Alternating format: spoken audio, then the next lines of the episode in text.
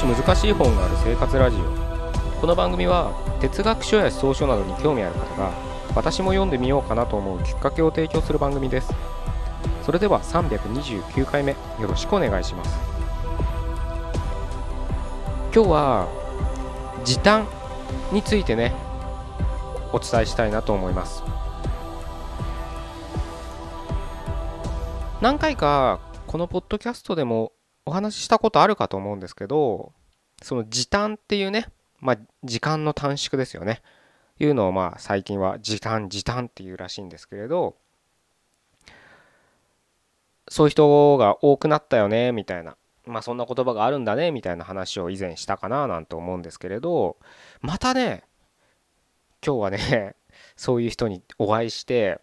まあ年は30はいかないぐらい、まあ、20代の方だとは思うんですけど、まあ、やたらね時短時短って言うんですよ。まあ、別に悪気があって言ってるわけでなく普通のね日常会話の中で「いや時短だよね」とかね。このこのおかげで15秒時短できるよとか。まあ本当にそういうこと言ってる言ってて面白かったんですけど。うん。本当になんかみんな時間をそんなに短縮したいんだなっていうなんだろうな人たちが多いんだなってねやっぱそういう人と出会うたびに僕は思うんですね。で何を思ってねうんまあ例えばまあパソコンで言うとなんだろうなあのエクセルとかワードとかねあのそういうの使う人が多いと思うんですけどあのねコントロールキーを使ったショートカットキーありますよねコピーとかペーストとかねいろいろあるじゃないですか。前の動作を繰り返すとかね、うん、なんかいろいろありますよね。まあ確かにあれ時短になりますよね。本当だったらマウスを使ってねなんか右クリックしてとかいろいろやるわけですよね。でもそれがね2つのボタンをねキーキーを押すだけでできるんだったらまあ確かに時短になる。でそういったねあのパソコンとか使う人であればまあそういった積み重ねがね莫大な時間になる。まあ時間もそうですしあの結構疲れますからね。マウス操作するのだってね。そういうことを考えたらいいことだらけじゃないかって思いたくなりますよね。なので僕は決して思いたくなるっていうか事実そうだと思ってるのであのそういったことにね時間を短縮するっていうのは特に問題ないかと思うんですけどただそういうの思想で自分の人生というか見えるもの全てを考え出すとちょっともったいないことが大きく多くなるんじゃないかなと。で結局ね僕が考える時短をね求める人って結果重視なんですよ。10秒かかるのが2秒でできる。じゃあなぜ2秒でしなきゃいけないのかその結果が欲しに到達しなきゃいけないからですよね。でこの結果重視になると当たり前ですけど時短でね結果重視ばっかしてるとなんか分かりやすいことしかしできなくなってくるんです。コントロールキーを押してコントロールシートが押せばコピーができるってもうすぐ誰でも分かる分かりやすいことですよね。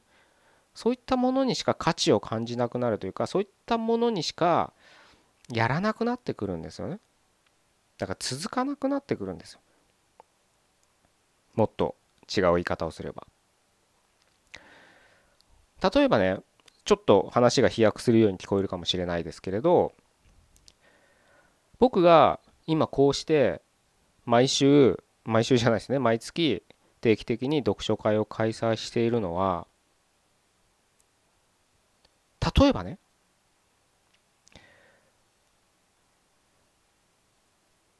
3万円する小松菜ジュースを毎日飲んでるから。つながらないですよね。毎日のようにジムで体を鍛えてるから今こうやって読書会で生活しているみたいな。なかなかつながらないですよね。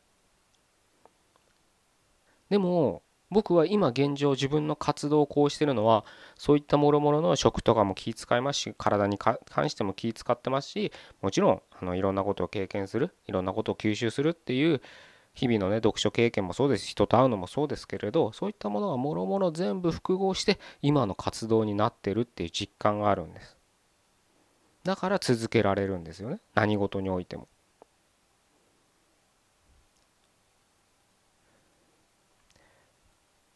もうちょっと分かりやすい例で言いましょうか。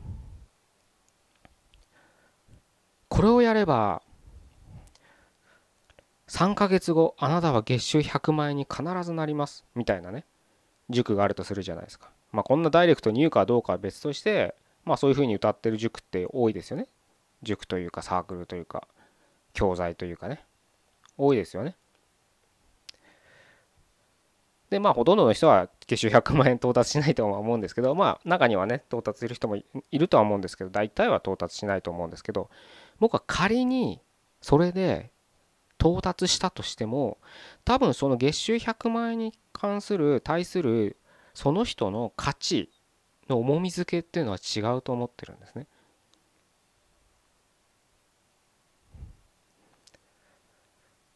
現物として100万円は手に入ったかもしれないけれどそういう即日即物的なもので手に入れた100万円と継続的に自分の意思で全人生をかけてっていいのかな？全実存をかけて生きてきた結果何か誰かに対価をサービスをして対価として100万円もらうだったら同じ3ヶ月間で達成したとしてもその価値への重み付けっていうのは変わってくると思うんです。その意味で前者の方は確かにあのなんか塾ですから多分スキルとかノウハウを教えてくれるはずなんです。時短になりますよそういったノウハウを自分で集めようとしたらね学ぼうとしたら1年はおろか10年ぐらいかかるかもしれないそれをたった3ヶ月で凝縮して教えてくれる講師がいるわけですからそれは時短ですよね一方後者の方は筋トレをね毎日足しげく通いジムに通い5年間かけてやった結果の100万円かもしれないけれどどっちが重み付けがあるかって言ったら後者の方だと僕は思ってますし僕自身そういう実感があるんです。別に前者をバカにしてるわけじゃないんですよ。さっきも言った通り10年間かかるものを3ヶ月で手に入るんだったらそれはそれであのすごく利用するべきですよね。活用するべきです。ただそこしか見ないとだから結局時短しか見ないと得たものの重み付けっていうのは変わってくるんじゃないか。もっと分かりやすく言えば生きがいっていうか活動力というかエネルギーってものを感じられないんじゃないかなって思うんです。どうやって100万円を手にするかっていうことだとは思うんですけどね。ただノウハウだけで手に入れた100万円って大して面白くないはずです。ななかったですよ。多分そういうことを経験した人よりもこのメルマガあポッドキャスト聞いてくださってる人もいるかもしれないですけど。へえそんなもんなんだ100万円ってっていう感じだと思います。みんなそういうふうに言いますしそうだと僕もそんな実感ありますしね。是非ねなんかあの時短はいいことなんですけどその結果重視だけしか見なくなるとすごく大切なね大切なものってすごくふわふわして申し訳ないんですけれどそういったあなたが本当に求めたいねやりたいことっていうとこに到達するには遠回りな逆にね遠回りになるんじゃないかななんていう僕自身実感があるので。なのであえて時短とか考えずに意味あるのかよくわからないけれど毎日走る。今走ってますけど筋トレをする本を読む食事に気を使うっていうことをねし続けていってる次第でございます。